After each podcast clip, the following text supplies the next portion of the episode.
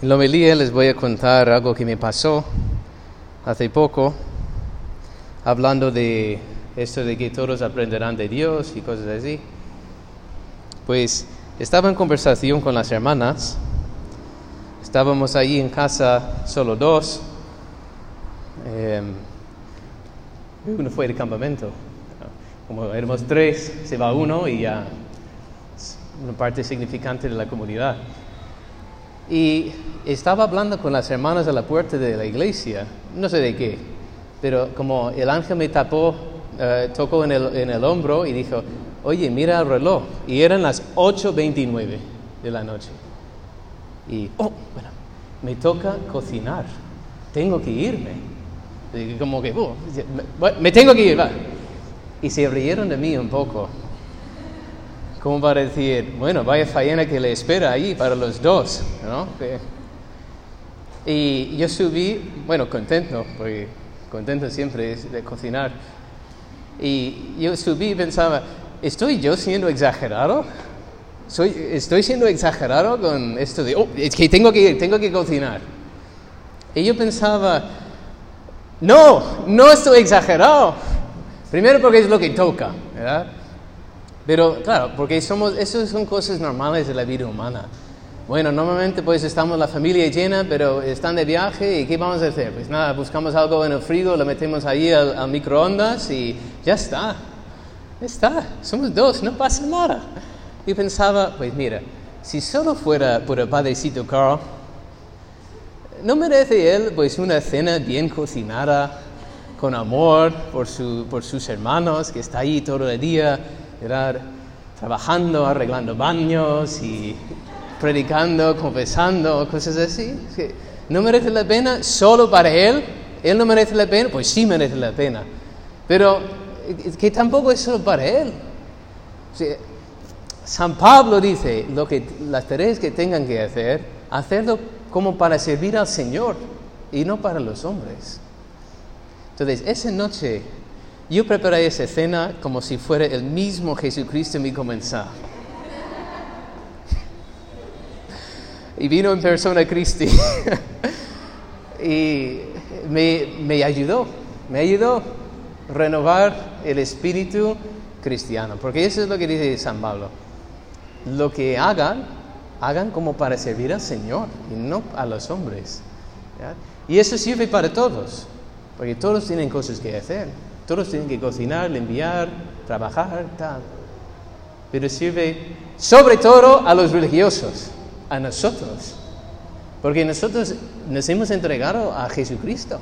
San Pablo dice, el no casado, no en el sentido de que soy soltero y que no puedo encontrar a nadie, sino que el que decide no casarse para vivir para Jesucristo, porque Cristo le ha llamado, está libre para dedicarse a las cosas del Señor y preocuparse de cómo agradarle a Él.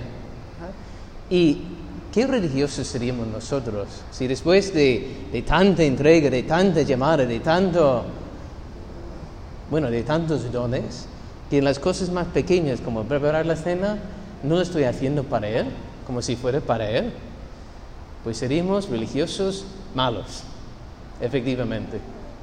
Entonces es importante renovar siempre el espíritu. ¿Para qué estoy haciendo esto? Para Jesucristo, mi Señor. Y va para todos. Es que no hay excepciones. Si un mamá de casa también decía, pues no, es que hoy quiero tomar descanso. Y vuelven a, casa, su marido, sus hijos, y, ¿qué vamos a comer? Hay muchos que no saben comer. Algunos sí, cereales y leche. Mm. Eso sí que sabemos casi todos preparar. Pero, ¿qué vamos a hacer? Pero no solo toca eso. Hay muchas excusas. Yo lo sé porque soy sacerdote. Además soy párroco. Y el párroco siempre hay cosas urgentes. Urgentes, urgentísimo además. Y a todas horas del día. Llegan a las 9 y 13 de la noche tocando la puerta. Padre, es que me voy a casar mañana en Perú y necesito la expediente matrimonial ahora mismo. Piensa, pues, si, es un párroco menos experiencia, con menos experiencia, como yo fui hace cinco años, te, te pone tú preocupado, ¿qué vamos a hacer? No, no, no, no. mira, las 9 y 13 de la noche, nosotros estamos cenando. Tendrá que volver en otro momento o buscarse otro párroco. Porque lo que el Señor pide de mí aquí es estar con mis hermanos cenando. pero usted es sacerdote, tiene que atender a las cosas sacerdotales. Pues ahora no. Porque antes de ser sacerdote soy religioso.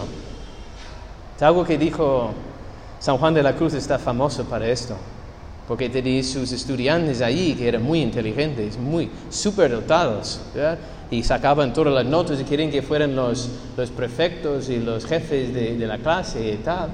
Y San Juan de la Cruz dije, no, que vamos a rezar.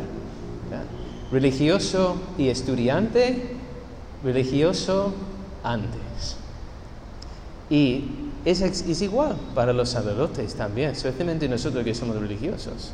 Hay muchas cosas urgentes, pero hay pocas cosas importantes. De, solo hay una cosa importante, que es cumplir la voluntad de Dios.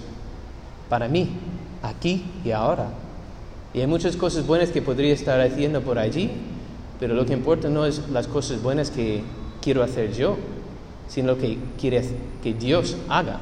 Quiere Dios que yo haga. Si eso tiene sentido. Tenemos que hacer todo lo que Dios quiere y solo lo que Dios quiere. ¿Mm?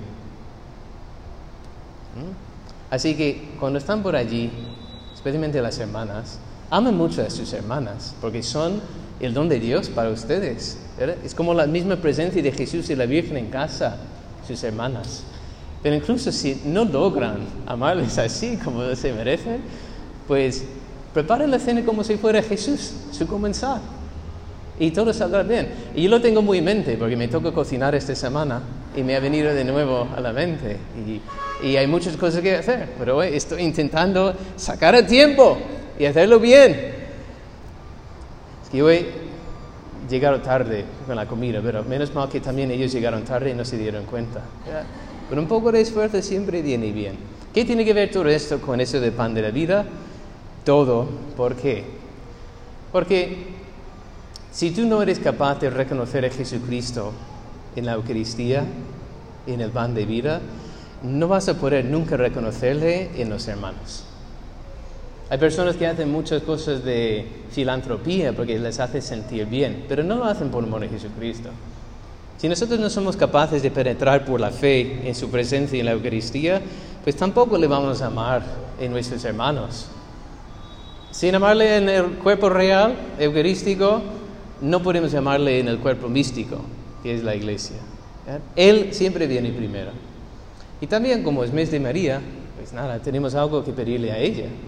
Porque cada año renovar nuestro amor a la Virgen no es hacer devociones y rezar más rosarios, eso ayuda, pero es recordarnos de que somos esclavos suyos de la Virgen y hemos puesto nuestra salvación en sus manos para llevarnos a Jesús para amarle a Jesús mejor, para salvar las almas. Pero sobre todo eso, de amarle a Jesús, eso es lo que quiere la Virgen sobre, sobre todo. Así que, ¿qué tiene que ver todo esto con mes de María, pan de vida? Pues todo, todo, porque tiene que dar frutos en amor a Jesús y en los hermanos. Nada más, que la Virgen nos ayude a ser mejores siervos suyos y a preparar cenas buenísimas para su Hijo, nuestro Señor. Que así sea.